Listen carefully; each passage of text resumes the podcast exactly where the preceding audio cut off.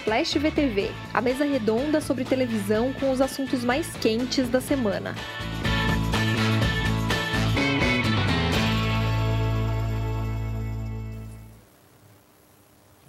Olá!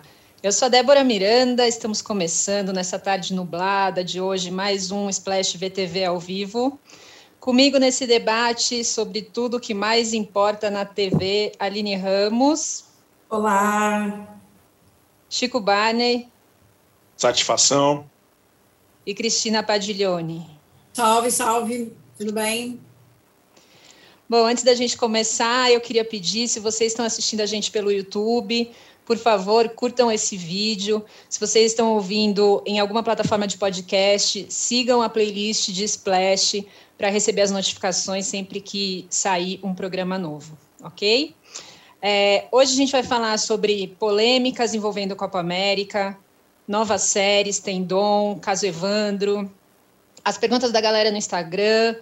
É, e vamos começar por um assunto que agitou a, as redes sociais nessa semana, que foi Juliana Paz provando que a hora do cancelamento chega para todos, não é mesmo? Para quem não acompanhou o caso, vou fazer aqui uma breve retrospectiva. É, primeiro, ela fez uma postagem falando da CPI da Covid, defendendo a, a médica Anise Yamaguchi, que tinha sido muito interrompida no depoimento dela, enfim. É, e a Anise ficou famosa por defender tratamento precoce contra a Covid, ficou, foi acusada de espalhar fake news, é, enfim, deu declarações falsas para os senadores na CPI, então muita gente se indignou com, com a, a, a, colocação da Juliana.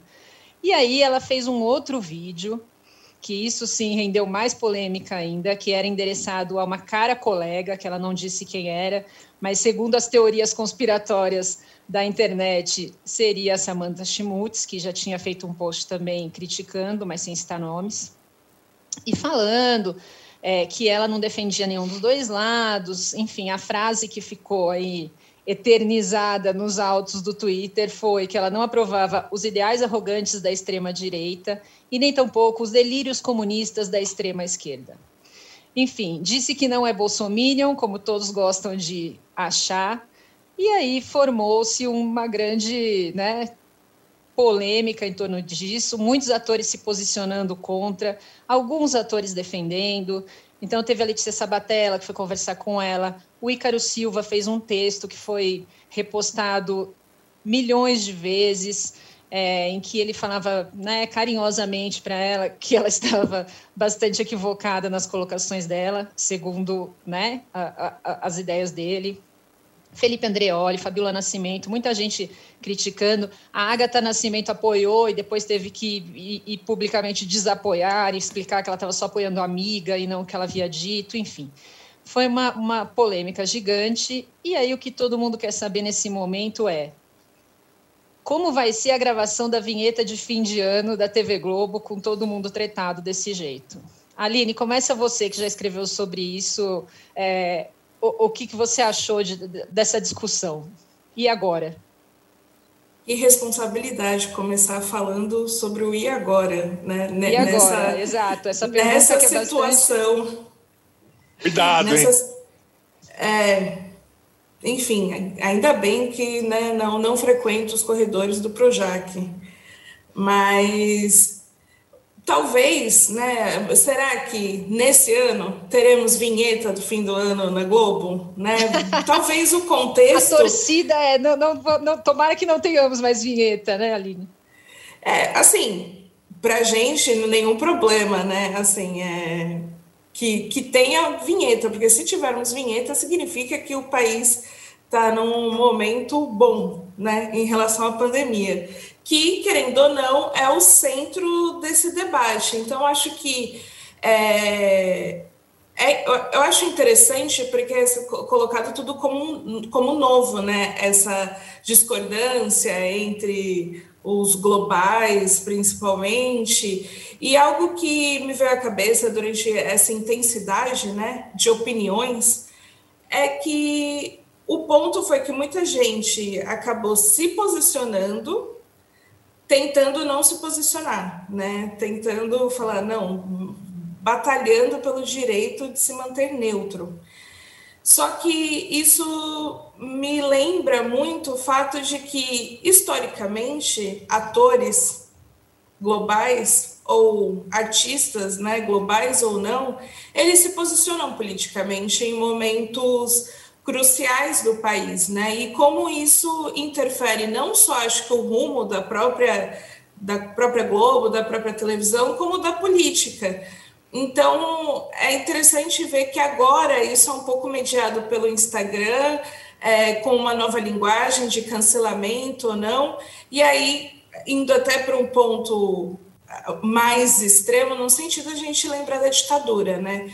De de temos aí ator, atrizes, né, como a Eva Vilma, a Leila Diniz, Odete Lara, que em 68 estiveram na passeata dos 100 mil, que foi um histórico protesto contra a ditadura militar no, no Brasil, né, e tem uma foto icônica desse grupo de mulheres artistas e, e que isso é marcante, é importante na nossa história, assim como temos atores que fizeram parte do Teatro de Arena, que era um foco de resistência à ditadura, né, como Lima Duarte. É, e aí, enfim, isso esteve presente sempre.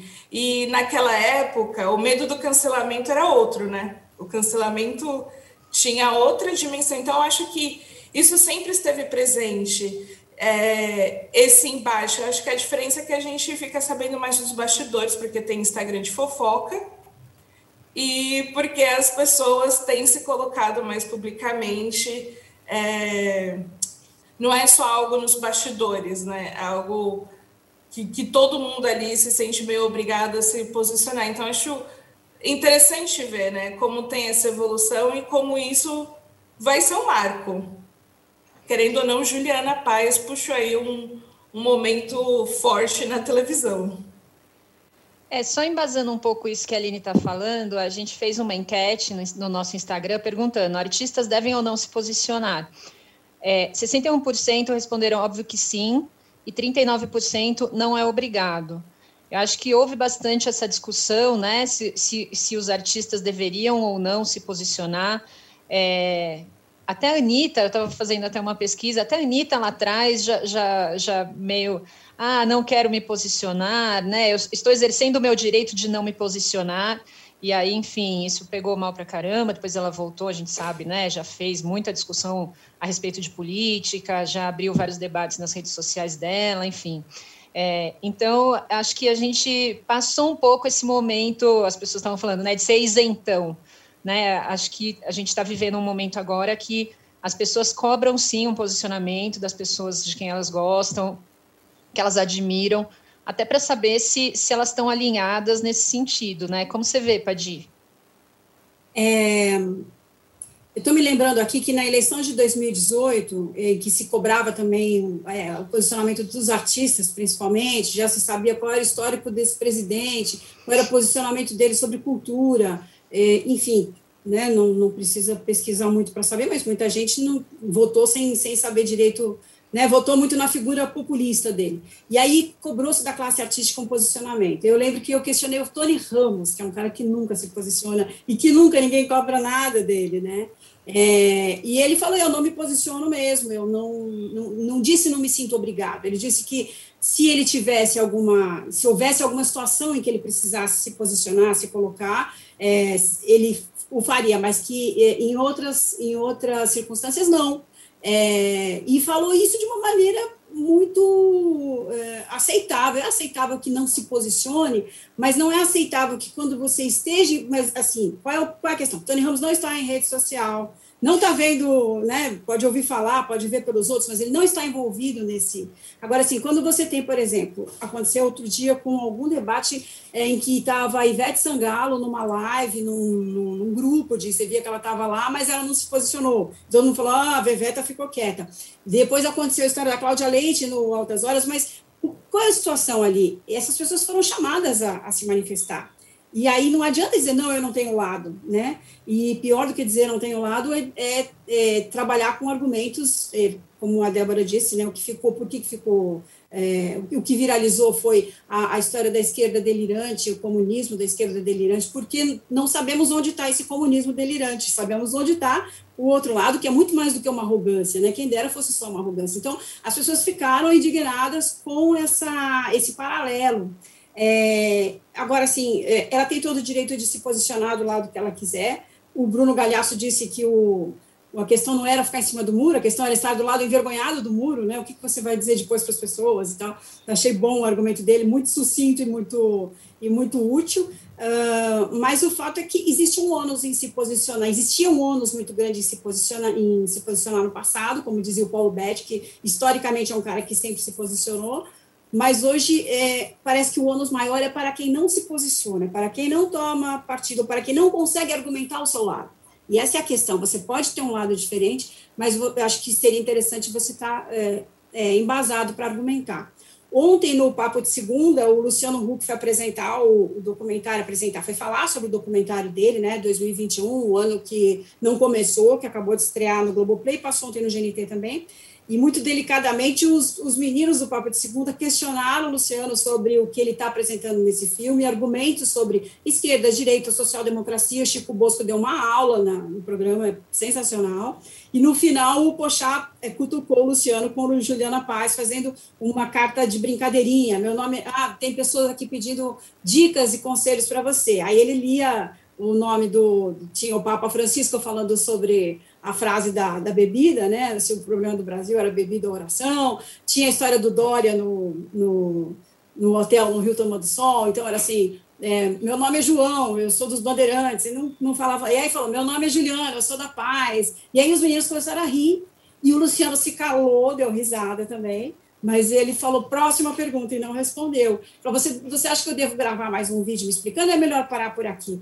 É, e aí essa essa história deu fez não é que promoveu um racha na, na classe artística. De certa forma a gente já sabe quem estava de qual lado. Mas teve até o caso da Agatha Moreira que parabenizou a Juliana pelo post, depois voltou atrás e resolveu ser explícita nisso, dizer que ela não pensa daquela forma e tal. Me parece que o rumo que as coisas tomam é, de alguma de alguma de algum posicionamento, né, o, a repercussão negativa ou positiva em cima daquilo afeta depois a própria opinião das pessoas. Eu não sei se esse é o caso da Agatha, mas nada explica que ela tenha dado parabéns de uma maneira tão afetuosa para depois dizer não, não, não concordo com isso, né? Só o rumo que as coisas tomaram e a interpretação que foi dada, não é a interpretação, né? A, a leitura que a, Julia, a própria Juliana fez do, da situação, que não era bem aquela.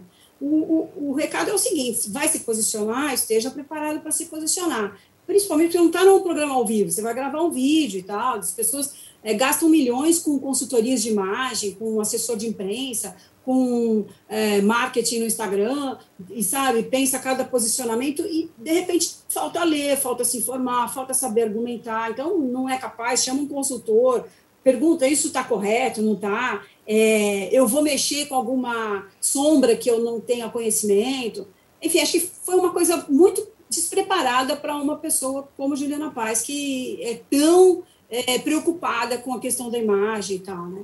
É isso, eu acho que. E afeta o trabalho? Dentro da Globo não afeta, né? Porque a gente sabe que a Globo tem lá, teve a Regina Duarte até bem pouco tempo atrás, e tem o Zé de Abreu trabalhando, tem o Osmar Prado, pessoas que historicamente se posicionam, isso não tem que afetar a escalação do cara para um trabalho ou não. Mas é, para quem está interessado em fazer publi no Instagram, sim, afeta a imagem. Acho que tem que pensar direito no que está falando mesmo. Chico, você que não sabe o que é cancelamento, isso nunca aconteceu, jamais vai acontecer com você, mas que dicas você daria aí para Juliana? Acho que o primeiro ponto, um ponto técnico sobre o vídeo que ela postou, pô, ficou com um delay horroroso, totalmente fora de sincronia do que ela falava da voz. Então, só nisso a gente já vê que ela não está com a melhor assessoria. Eu, eu achei, pô, era um vídeo muito importante, era um posicionamento dela que não gosta de se posicionar. É, é, um posicionamento um pouco, talvez, atrapalhado, né, porque demonstrou uma certa ignorância em assuntos muito importantes, e aí acho que é menos a respeito do, do quanto que ela não se sente representada pelo presidente, ou pelo Lula, ou pelo que for, mas mais pela leitura do cenário mesmo, né, de como ela coloca aquilo de uma, de um jeito muito mal enjambrado, é, é, é, com, realmente deixando à mostra ali uma, uma ignorância muito grande do assunto, e acho que com a responsabilidade que ela tem do alcance e da relevância, acho que faltou um mínimo aí de é, é, é se importar suficientemente para ir atrás ou, ou eventualmente para se calar, porque acho que a gente não é obrigado a saber de tudo, acho que a gente não, não precisa conhecer profundamente todas as questões mais importantes do universo, a ponto de se posicionar publicamente quando é uma pessoa, uma, uma atriz famosa, uma digital influencer relevante. Acho que quando é, é, essas informações ou essas visões vêm de um jeito tão torto quanto ela coloca, ela ajuda na desinformação, ela ajuda na, na, na, a, a empobrecer o debate e deixar a gente nesse. todo mundo perdido, porque no final das contas a gente abre os comentários lá, outros 500 verificados falando, falou tudo, muito legal, Juliana Paz. Finalmente alguém disse que eu estava engasgado aqui na minha garganta. E aí a gente começa a ver o buraco que a gente está. Não de, porra, todo mundo tem que apoiar o Lula, todo mundo tem que achar isso ou aquilo. Não é isso. A questão é a leitura do cenário. É, é, é, é não entender o buraco que nós estamos é, é institucional na pandemia e, e, e, politicamente, que a gente sabe todos os riscos que a gente está correndo e vai correr até 2022, 2023, o que vai acontecer com esse país. Então, eu acho que é uma responsabilidade muito grande para ser tão mal editado como foi, porque deu problema, deu chabu naquele vídeo, e também acho que o, o estofo intelectual que norteou aquilo, uma pessoa com a responsabilidade com, com o dinheiro e do tamanho da Juliana Paz deveria ter um pouco mais de preocupação com o conteúdo também. Tem uma, uma pergunta aqui no nosso chat do Francisco Costa, falando: a Juliana poderia ter uma pecha de Regina Duarte colada na sua imagem por longos anos após esse fato?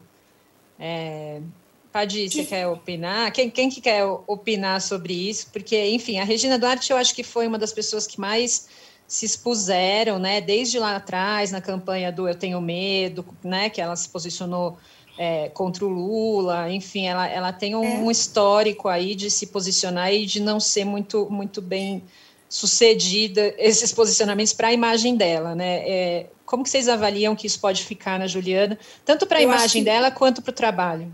Eu acho que não, porque a, Juliana, a Regina tinha um interesse em, em subir em palanque. A Juliana não subiu até agora, acho que foi numa passeata antes do impeachment da Dilma, né? Que é uma foto que roda ela, Márcio Garcia e tal.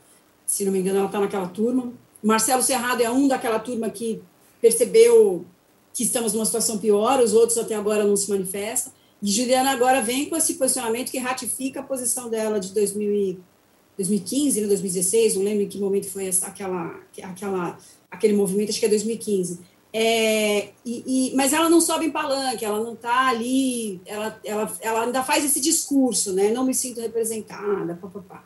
Então ela não, ela não, ela talvez ela esteja ainda envergonhada de comprar uma bandeira que provavelmente é, o, é assim, eu não quero adivinhar o voto dela, né? Não vamos transformar essa discussão numa perseguição ao voto da pessoa, mas é a argumentação, a compreensão, como disse o Chico, do cenário em que a gente se encontra. Agora ela não tem esse perfil da Regina, sabe? É, é, a Regina fez lá Malu Mulher, inspirou milhares de mulheres e no mundo todo, né, foi bem exportado, tal, a ter um olhar para questões femininas, é, a, a, a, falta de equidade entre homem e mulher e tal, uma, questões caríssimas, né, que ela talvez não tenha compreendido direito o que, que ela estava fazendo, porque depois de anos, quando fez 40 anos, uma mulher fez 40 anos, ela esteve no Bial e falou que ela nunca foi feminista porque nunca é, foi de achar que o homem é, merece, é, como é que é que ela não que ela não gostava de apreciar o homem? Eu falei ela não entendeu nada não, não tem não tem a ver com isso né? Com,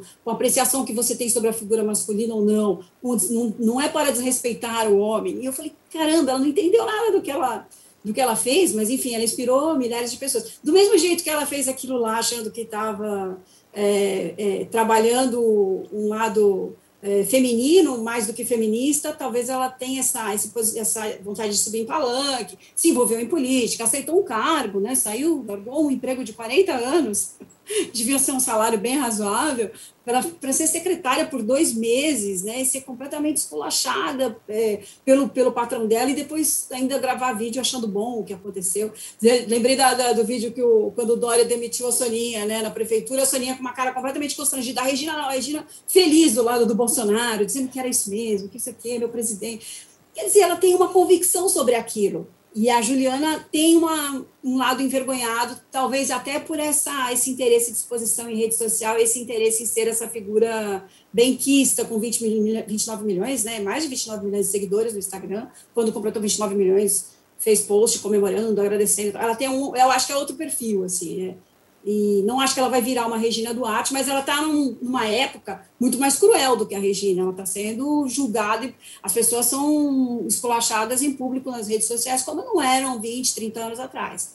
Né? Esse, esse linchamento demorava mais para acontecer e dava ao linchado alguma chance de se defender, de consertar a situação. Agora não, quer dizer, em um minuto ela grava um vídeo, sobe numa plataforma que é dela e e o negócio estava realmente mal feito, em todos os sentidos, técnica e, e de conteúdo, é, e ela não tem tempo de, de se defender. O melhor agora né, se recolher e esperar a poeira baixar. Então, são, outro, é, são, outros, são, são duas épocas, são dois momentos muito distintos, é, que também é, crucificam muito mais rápido uma pessoa. Né? Aline, você queria falar? Não, eu só ia reforçar que é isso, né? A gente, a Juliana, a gente ainda dá um benefício da dúvida da ignorância e da, da, enfim, ela não é isso, ela não fez parte de um governo como o governo Bolsonaro. Acho que essa é a, a grande diferença, né? Seria um pouco injusto colocar a, a mesma pecha na Juliana que a Regina tem, né? Então, acho que são histórias bem diferentes. Uma pessoa agiu proativamente é, em favor desse governo. Então, a Juliana não, ela só deu uma opinião que muitos consideram equivocadas e tentou não escolher um lado, acabou escolhendo mais ou menos. Enfim, acho que dá para segurar um pouquinho a onda em relação a Juliana.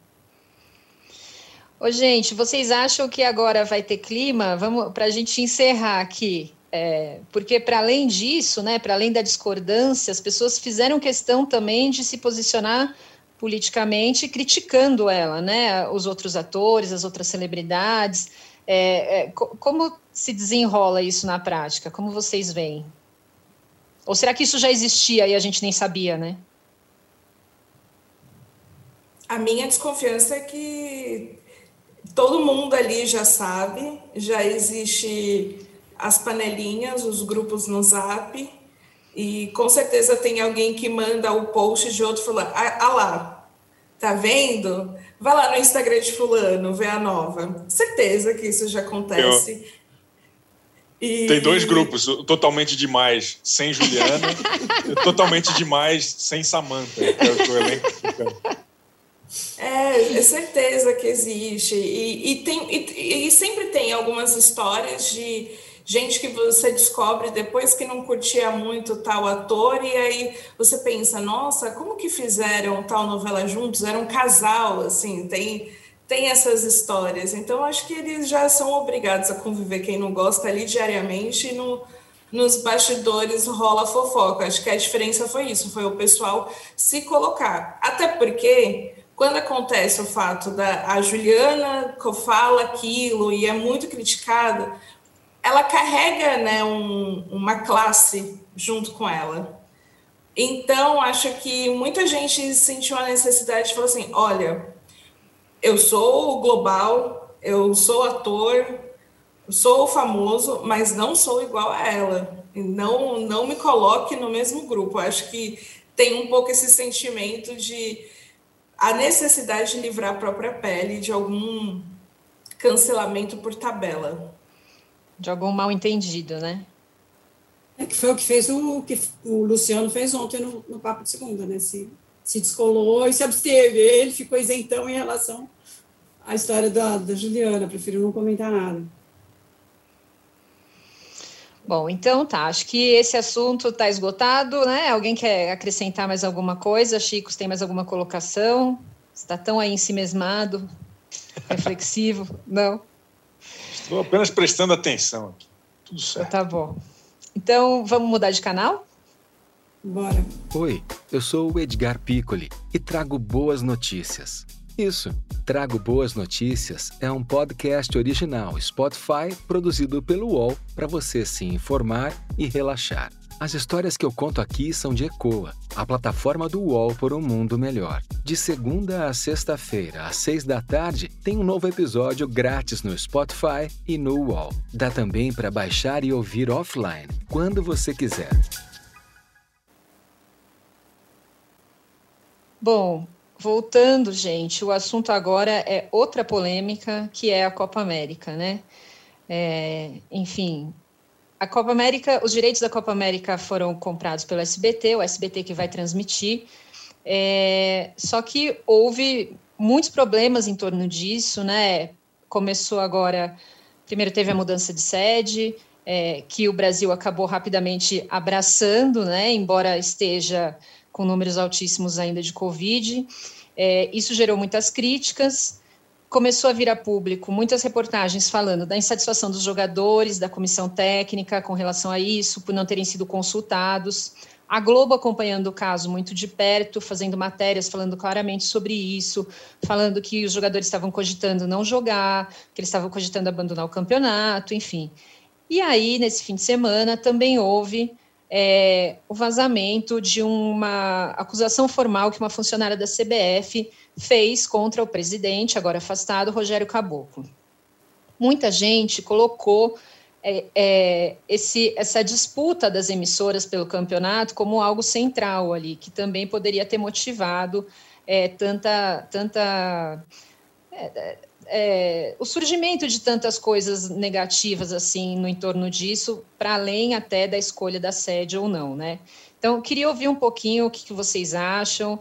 Acho que a gente tem que tomar sempre muito cuidado, né? Enfim, é, muitas provas, muitas gravações contra o caboclo, né? A Globo até exibiu no Fantástico uma reportagem mostrando os áudios das coisas que ele falava para essa funcionária, coisas gravíssimas. Eu acho que de forma nenhuma a gente pode contemporizar isso ali, achar que, né, normalizar, enfim mas é, é, fato que o assunto de que a Globo levou tantas coisas negativas ao ar nesse momento criou ali uma discussão se, se haveria um, um, intuito de, de repente, prejudicar uma coisa que o SBT que acabou ganhando o direito de transmissão. Queria ouvir um pouquinho de vocês. Quem quer começar?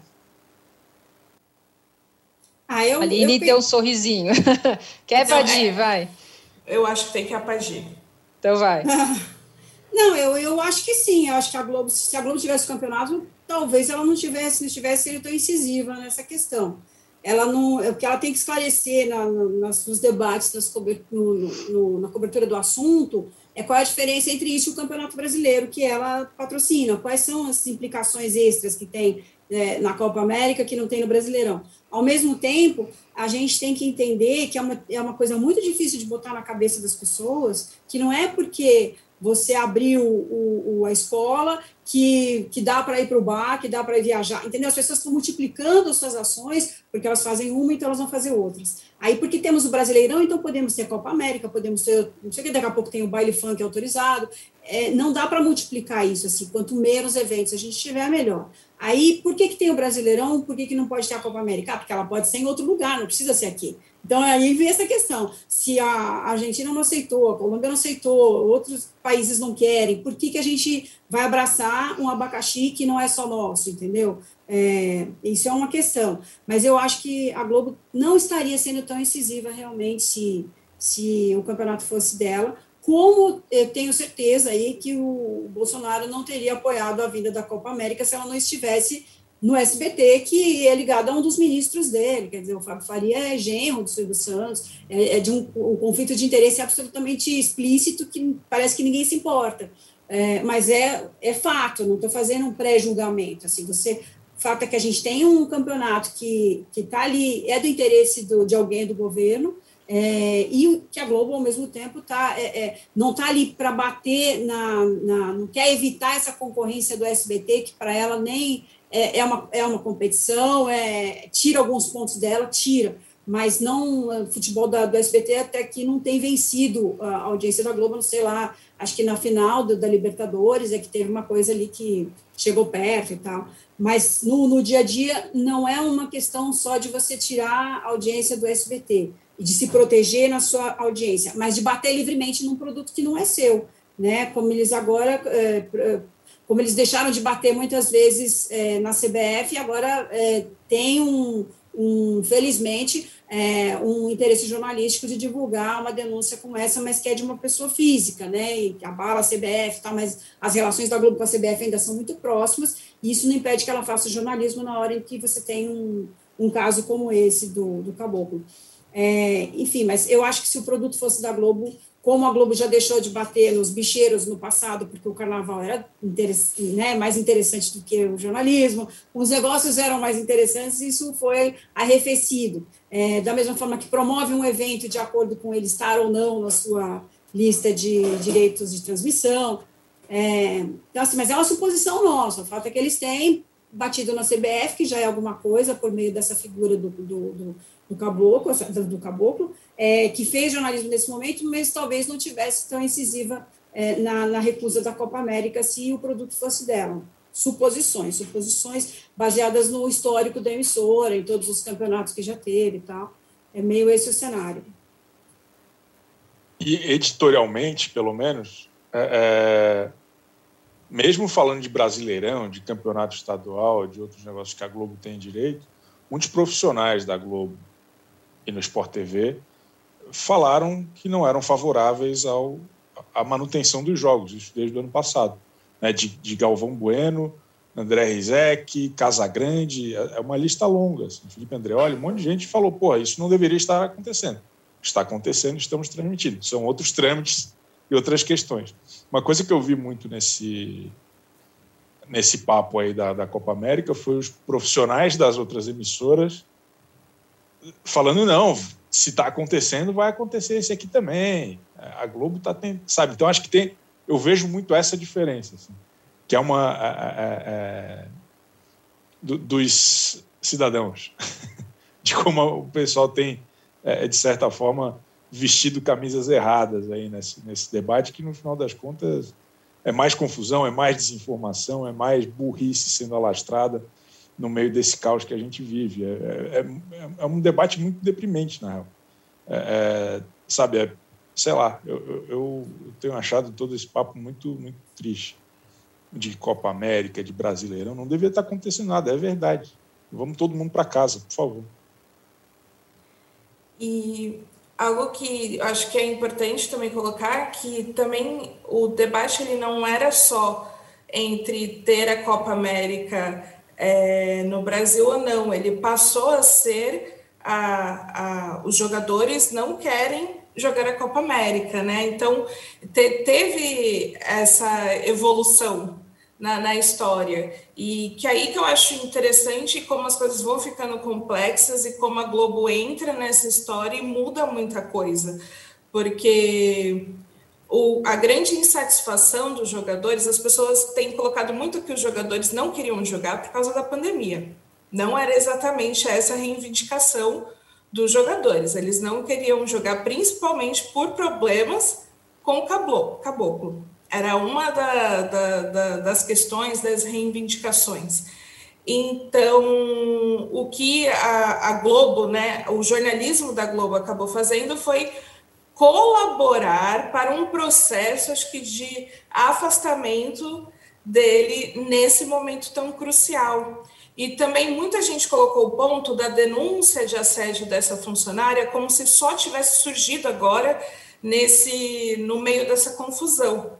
Mas já faz mais de um mês que a imprensa tem falado desse caso, mas assim, olha, vem aí, tem sido investigado por um comportamento inadequado, não tinham divulgado ainda o nome dessa funcionária porque ela não tinha formalizado essa denúncia. Então ela talvez ela tenha se sentido motivada nesse momento, né, já que a situação não estava tão favorável para o chefe dela e denunciar o chefe dela, talvez, mas veio junto, né? Então acho que aí o, o, o jornalismo da Globo teve importância porque saía as, as reportagens é, sobre, com informações exclusivas e tudo mais, no Globo, no site do Globo Esporte, e, e quase no mesmo tempo no Esporte TV já estavam reproduzindo e falando sobre aquilo. Então, foi um movimento, acho que muito forte mesmo, assim, que aí finalizou com o Fantástico mostrando os áudios e mostrando de fato o que, aconteceu e por aí vai, e que colaborou com, com esse afastamento. Então, acho que tudo isso, assim, é, é, é muito, se tornou um pouco maior, né, do ter a Copa América ou não. É, é um caso importante de uma funcionária denunciando, né, uma pessoa muito poderosa no país, até se coloca, né, o valor que ele ofereceu para negociar para aquela boca dela. Então, é, é um assunto delicado, e aí, com o afastamento, os jogadores toparam jogar. Então, aquele posicionamento né, tão firme favoreceu. Vai rolar a Copa América, todo mundo vai jogar, SBT vai, vai continuar se dando bem nessa história. Então, talvez tivesse o ponto da Globo de vamos bater mais. Só que, ao mesmo tempo, é legal ver o compromisso assim da emissora em muitos momentos cruciais na questão do jornalismo e num caso tão delicado como esse. É isso. Bom, gente, assuntos densos aqui, já discutimos muito. Vamos passar para o momento do entretenimento da vida real aqui. É, essa semana teve o lançamento de Dom, que foi a série da a nova série da Amazon Prime, que é inspirada é, na vida do Pedro Dom, que era um, um jovem carioca que ficou muito conhecido por assaltar condomínios no Rio de Janeiro. É, e já teve há algumas semanas o caso Evandro da Globoplay, que foi também sobre um caso bastante. Sei lá, nem sei que termo usar, pesado, né? Tenebroso. Tenebroso, isso, muito obrigada é, que é sobre o sequestro e assassinato do garoto Evandro, no caso. Que foi vamos falar de coisa boa, vamos falar do caso Evandro. de, vamos de falar Dom do e caso Evandro. Eu não falei que era coisa boa, eu falei só que era entretenimento, tá bom? É, a gente não tem como que mais se divertir, gente. Desculpa, não, é, não sou eu. Vocês querem falar de Power Couple? Enfim, é isso, sei lá. Fala aí, Chico, você que virou fã número um do caso Evandro, conta o que você achou eu, eu, dos rituais satânicos, da história toda. Eu vou falar para vocês que eu estou muito nervoso desde semana passada, porque eu estou aqui dividindo uma live com uma das protagonistas da série, que é a Cristina Pariglione, que aparece, acho que no primeiro ou no segundo episódio, falando sobre a cobertura do caso, de como foi aquela história toda. É, é, é, um, é um, uma minissérie muito boa da, da Globoplay. Eu falei aqui rapidamente algumas semanas atrás. É, é, pô, extremamente bem produzida. Assim, todo mundo que ouviu o podcast, que tem, sei lá, 40 episódios, eles condensaram em oito. Claro que não é aquela riqueza de detalhes como quem acompanha o podcast, mas acho que traça um panorama muito digno de uma história que é meio que o, uma, uma sopa de Brasil. Assim, né? tem, tem todos os tipos de absurdos reunidos de um jeito muito bem, bem contado. Muito, muito uma história muito. É, porra, uma história horrível, mas muito interessante, porque fala de mídia, fala de polícia, fala de milícia de polícia, fala de preconceito religioso. É, é, é e tem essa obsessão do realizador dessa série, que é o Ivan Mizanzuki, que o cara, durante anos, ficou completamente é, é, é, internado nessa história. Né? E, e, realmente uma riqueza. Ele fez é, investigações e o penúltimo episódio tem os envolvidos ouvindo pela primeira vez umas fitas que ele descobriu não sei aonde, que comprovaram que realmente é, é, algumas coisas tinham acontecido. Não vou falar aqui porque vai que é spoiler. Muito bom. É, eu, eu, eu, recomendo que todos vejam e, e quem tiver paciência para podcast, 40 horinhas aí de, de investigação. E, e para quem não sabe, muita gente deixou passar, o oitavo episódio, que é um, é um extra, é sobre o caso Leandro Bossi, o menino que sumiu na mesma época. A, a Globo, o Globoplay antecipou, já está no ar o, esse último episódio. E é uma história maluca. Assim, só esse episódio aí rendia, acho que outros 300 capítulos. Mas acho que vai ter outra série agora sobre isso, não é? Não tem não. isso, Padir, você sabe? Não sei. Eu ouvi alguma tô, coisa nesse sentido. Não, o, o Mizanzuki está agora fazendo um levantamento para um outro documentário do Globoplay, que é sobre um, um caso de meninos emasculados em Altamira. É, é, e tem um envolvimento de pessoas que aparecem nesse último episódio. É meio, é meio, que um, é um spin-off da vida real. É, é, é pesado, mas é, é interessante a história. Alguém mais assistiu? Quer comentar? Eu estou atrasada no caso Evandro. Preciso eu mesma que, que né, estou no você é uma, uma, grande estrela do, do, do, do, da série ainda não, não conseguiu acabar, Padim? Ainda não, ainda não. Preciso me dedicar a isso porque eu fiquei maratonando justamente o Dom nesse fim de semana e assisti um pouco de sessão de terapia 5, que estreou na sexta também. Então, não larguei um pouco o caso Evandro. Preciso, preciso, não quero saber nada, Chico, não me conte, que eu quero ouvir direito a história. O que, é... que, você achou do Dom, Padim? Gente, eu amei o Dom, amei, amei, amei. Amei, ao contrário da Débora, eu não conhecia a história real do Dom. É, então, eu comprei o Dom que o Breno Silveira me vendeu, que é o Dom vestido de Gabriel Leone, com, com lente, tá usando lentes claras, porque é o personagem real. Nesse ponto, ele é fiel ao personagem real. Mas o Dom da série não é violento, como você mostrou para gente, que era o Dom de verdade, que eh, há relatos de tortura, né, aos aos, às pessoas, moradores das casas que ele assaltava. Na série tem só uma, um, um caso de assalto que tem alguém, os outros, outros assaltos são todos planejados para entrar no momento em que o dono da casa está viajando, sempre com a anuência de algum funcionário, de um porteiro, de uma babá e tal, que eles tinham uma rede de informação.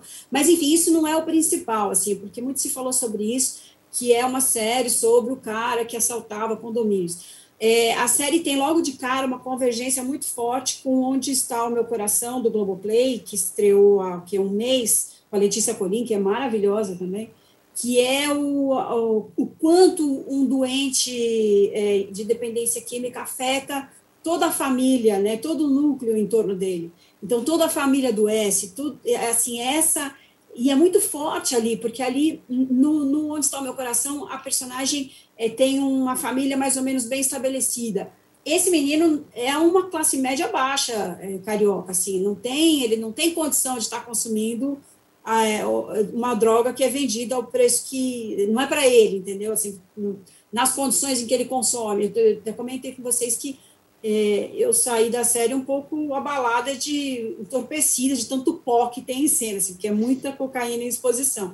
Mas a série é muito boa, muito bem montada, honrando aí o histórico do Breno Silveira, que fez um Contra Todos, que era ótima também na Fox, está no Globoplay agora é, e, e, bem montada, e fotografia, os atores. É, ele trabalha em três tempos, né, que é a chegada da cocaína no Brasil. O pai é um policial civil, que é um cara que acaba entrando para a polícia em função de ter um idealismo de combater a entrada da cocaína no Brasil nos anos 70, 80.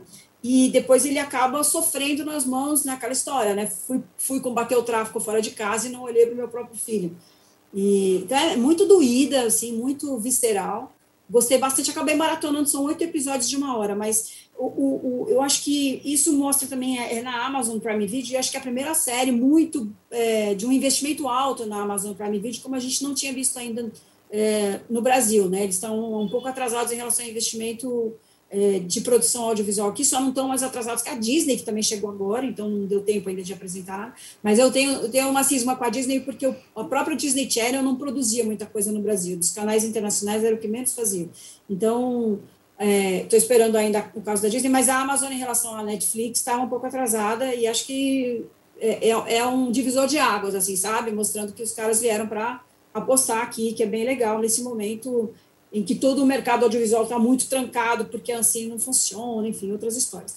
Mas fiquei feliz, assim, recomendo, achei sensacional.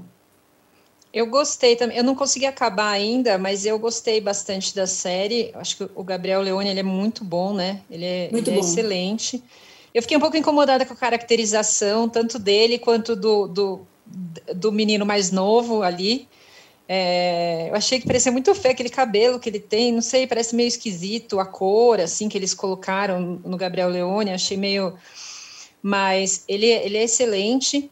E, mas assim, eu, eu já eu tinha já um, um, um, pouco de informação sobre a história, assim, era uma história que enquanto ela estava acontecendo, porque é, bom, eu vou contar isso daqui, espero que será que vai ser um spoiler? Gente, vida real é considerado spoiler? Eu não sei o que dizer, mas enfim, vou, vou falar. Desculpa a todo mundo se vocês não sabiam, mas o, o, o Pedro Dou morre. E... é um spoiler, né? Mas ele já morreu faz 15 anos, gente. gente. eu estava no meio da série quando eu vi uma, uma, um título dizendo isso e eu queria matar a pessoa, porque eu não tinha participado de entrevista, de nada, eu não, eu não sabia nada do cara. Mas, gente, e é aí... um caso muito famoso, desculpa, é, ele morre. Enfim, desculpa todo mundo, mas enfim. E aí, eu, o que eu queria dizer Pô, é... não, não vai ter segunda temporada, então. Série cancelada pela Débora. Não, não, é, é o menino Evandro não tá é aí com 50 mil horas de coisa, ele também morreu. Você, Eu né? quero só dizer que é, Dom não morre nessa temporada, só isso. Então devemos ter uma segunda temporada. Ah lá, salvou, salvou o spoiler, então. Mas voltando, é, eu, eu, eu, foi no começo dos anos 2000 que ele morreu e eu, eu fiquei, fiquei muito aficionada pela história, assim, porque a história dele é de fato uma história muito inusitada, assim, né? Eu estava lendo ontem, ele se viciou em drogas, Padidis, aos nove anos. Muito, muito novo, assim.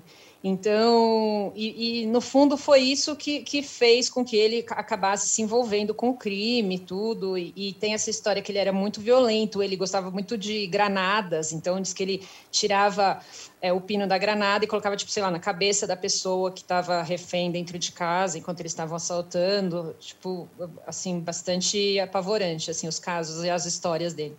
Então, eu, eu gostava já muito da história. E eu, e eu tô gostando da série, apesar de ter esses, né, assim, é, é adaptações, né, também. Não necessariamente, não é um documentário, né, de novo, assim, não, não é. Eu gostei bastante da história do pai também, que se entrelaça muito com a história dele, achei interessante. E, enfim, achei, achei uma série boa. Você quer é, opinar, eu fiquei, eu, eu fiquei só, só uma coisa, eu fiquei incomodada só com a caracterização do Flávio Tolesani, que faz o pai, porque ele é o mesmo ao longo de 20 anos, assim, da hora que ele, que, que ele se apresenta, o ator se apresenta como pai do garoto, até o final, o menino tem três atores, o Dom, e o pai é o mesmo, o mesmo corte de cabelo, mesmo número de fios brancos, não tem nenhuma tentativa de envelhecer aquele cara. Só isso, assim. Mas o menino é muito parecido com a Laila Darim, que é mãe, é muito parecido, é impressionante mesmo. Eu vi, é eu, eu fugi um pouco dessas produções justamente pela alta dose de realidade. Então, mas eu assisti um episódio de cada e comprovei que é uma alta dose de realidade. É, porque, querendo ou não, Dom lembra muito outras produções né, brasileiras, muito focada no crime. E aí entra algumas questões. É, que que para mim eu não consigo ignorar, né? É, é, sempre muito latente quando a gente vai falar de questão de o, o, principal ponto dele ser branco e conseguir ter acesso a condomínios e, e essa questão racial ser o tempo todo assim muito forte. Então isso isso me incomoda assim bastante no sentido que vai provocando é o propósito, né? Mostrar essa diferença, mas vai provocando. E o, o caso Evandro é, é, muito, é muito louco, porque eu também não comecei a ouvir o podcast, porque sabe quando você se dá conta que está assistindo, que está acontecendo o um movimento, mas já foram 20 horas. Aí você, putz. ah, já eu fiquei não... para trás, deixa, né? É, já, já perdi o timing.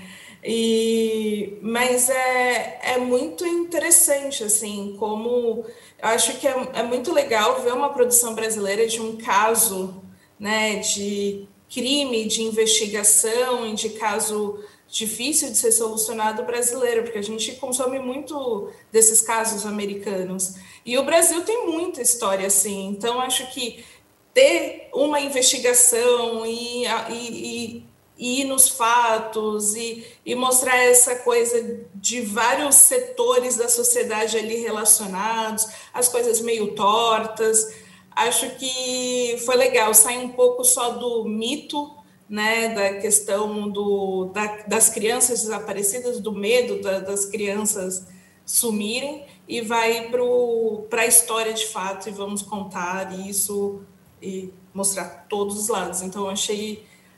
Eu, eu achei mais, um pouco, até um pouco mais fácil de acompanhar do que Dom, porque te leva, mexe menos com as suas emoções, assim. O, e, como a Aline falou, se tem um negócio que tem no Brasil é caso mal resolvido.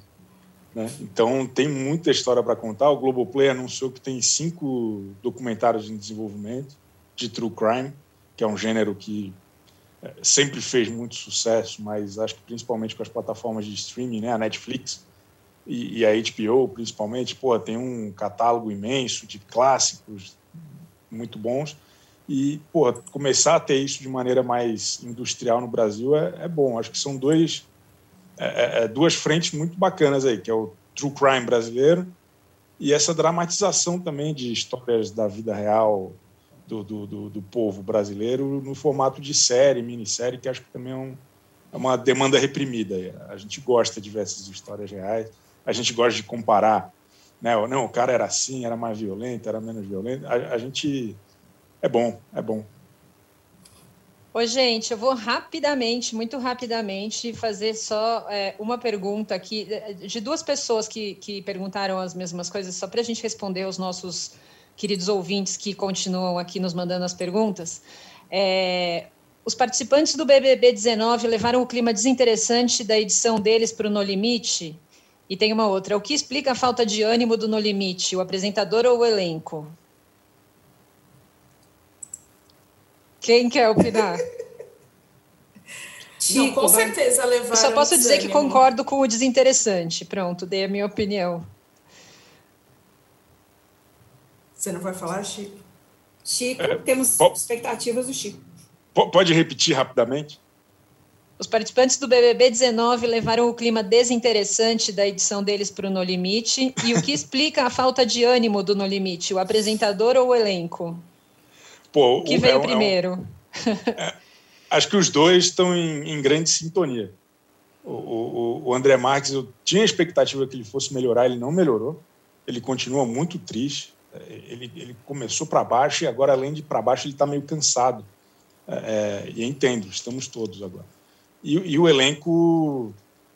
Tem, tem uma decisão do formato, de como eles fizeram essa temporada do, do No Limite, que meio que tira a melhor coisa que poderia ter, que é a trairagem. Tá todo mundo fazendo ceninha, tá todo mundo sendo meio ex-BBB demais, porque quem vota no final é o público. No, no Survivor e, e, enfim, nesse tipo de programa é legal porque eles decidem entre eles. E aí tá todo mundo bonzinho. O Arcrebiano pede para sair, os caras vão lá e votam, deixa ele sair, fica todo mundo bonzinho. É, tá muito sem graça. Tá, tá bem, bem, bem sem graça. Estou triste. Bom, gente, temos que ir para os melhores e piores, porque nosso tempo já está acabando aqui. É, bom, vamos lá. Vinheta. Para ninguém me acusar que eu atropelei a vinheta hoje, ó, até chamei pelo nome. Aline, vamos lá, seu melhor da semana. É, vou reforçar o trabalho de jornalismo da Globo, no caso da CBF, principalmente mencionando as matérias da Gabriela Moreira e do Martim Fernandes é, sobre o Rogério Caboclo no Fantástico e acho que esse foi um trabalho muito bom, pois não é todo dia que se derruba um presidente da CBF. Boa. É, Chico. Eu vi no Fantástico esse fim de semana que o Globoplay está lançando meio que um, uma amostra de cinema brasileiro com grandes clássicos, acho que são 100 filmes, sei lá quantos. São uma 50. Matéria, 50, desculpa, metade do que eu tinha prometido, que bom que você lembrou.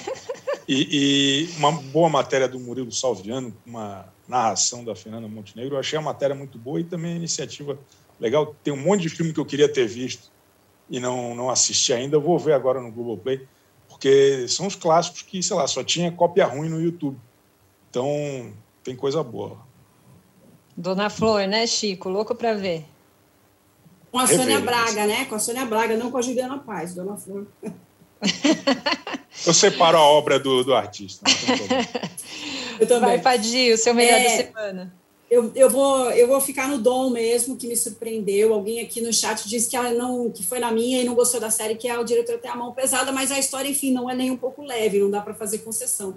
É, e tem a questão racial que a Aline muito bem lembrou, que é muito interessante, muito bom de se ver, assim, né? Qual a diferença do lourinho entrar no condomínio e o negro ir no porta-mala do carro, assim, então tem uma coisa muito forte com isso também. E sessão de terapia, que eu gostei bastante também do que eu já vi, é, acho que é uma série que vale para todo mundo, porque ela encontra problemas e dramas pessoais que a gente conhece muito, às vezes dentro da gente ou ao nosso redor, e a série continua realmente muito boa. Só fiquei com um transtorno mental porque eu queria ter o Rodrigo Santoro como meu terapeuta, mas no mais, assim, achei sensacional. Não, ele está fantástico, é só por isso, tá muito bom. No mais, foi tudo bem. Tudo bem. Bom, o meu melhor da semana eu queria destacar é, William Bonner ontem no Jornal Nacional, explicando que a Terra é redonda, não é mesmo? Porque chega, chega alguns momentos em que a gente precisa desse tipo de explicação no principal jornal de TV aberta do país. É, achei que o depoimento dele todo, falando da vacina, de, da gratidão e de como era importante, segunda dose e até né, que o planeta Terra é redondo, acho que foi tudo muito foi, foi bonito, foi espontâneo ali, enfim, e, e né, que, que, que, que triste que a gente ainda precise disso, mas que bom que foi falado. Agora vamos para os piores.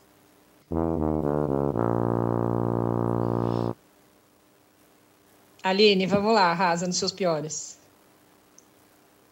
Arcrebiano pedindo para sair do No Limite. Para mim, isso assim, mais uma cena lamentável da televisão brasileira e principalmente depois do chumbo ter feito mesmo. Então virou moda no limite, a gente nem sabe mais se vai continuar assistindo porque se as pessoas vão ser eliminadas ou se elas vão pedir para serem eliminadas. Então isso enterrou, acho que de vez o programa.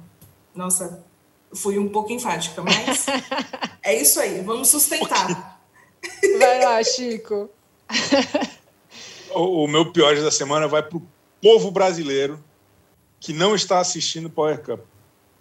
É um escândalo ver os números do Ibope do programa. É a única coisa que está assistindo. O que, que essas pessoas estão fazendo? Por que, que ninguém está ligando na, na, na Record 10h45 da noite? Que, o que, que tem de melhor passando? Alguém me conta, por favor, porque eu não sei.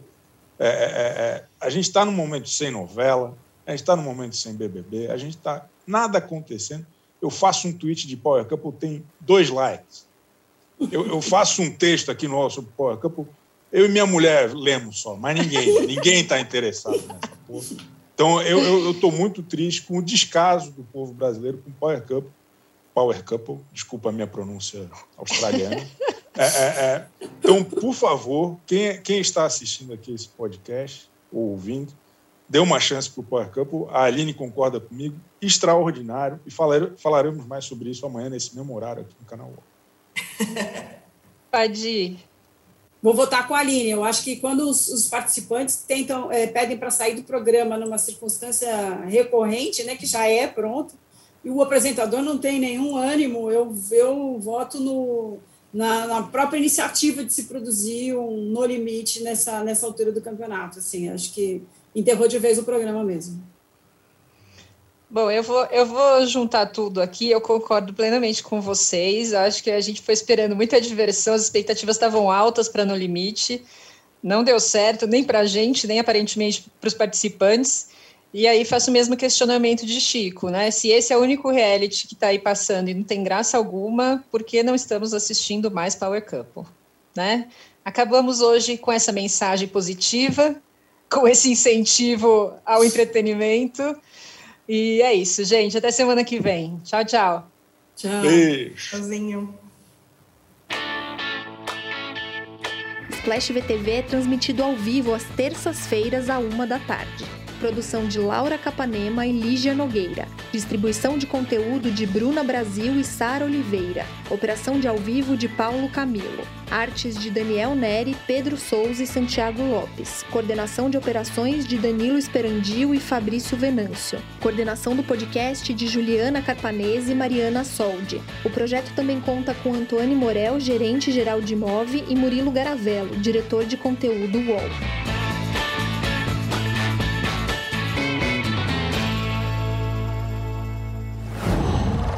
Qual?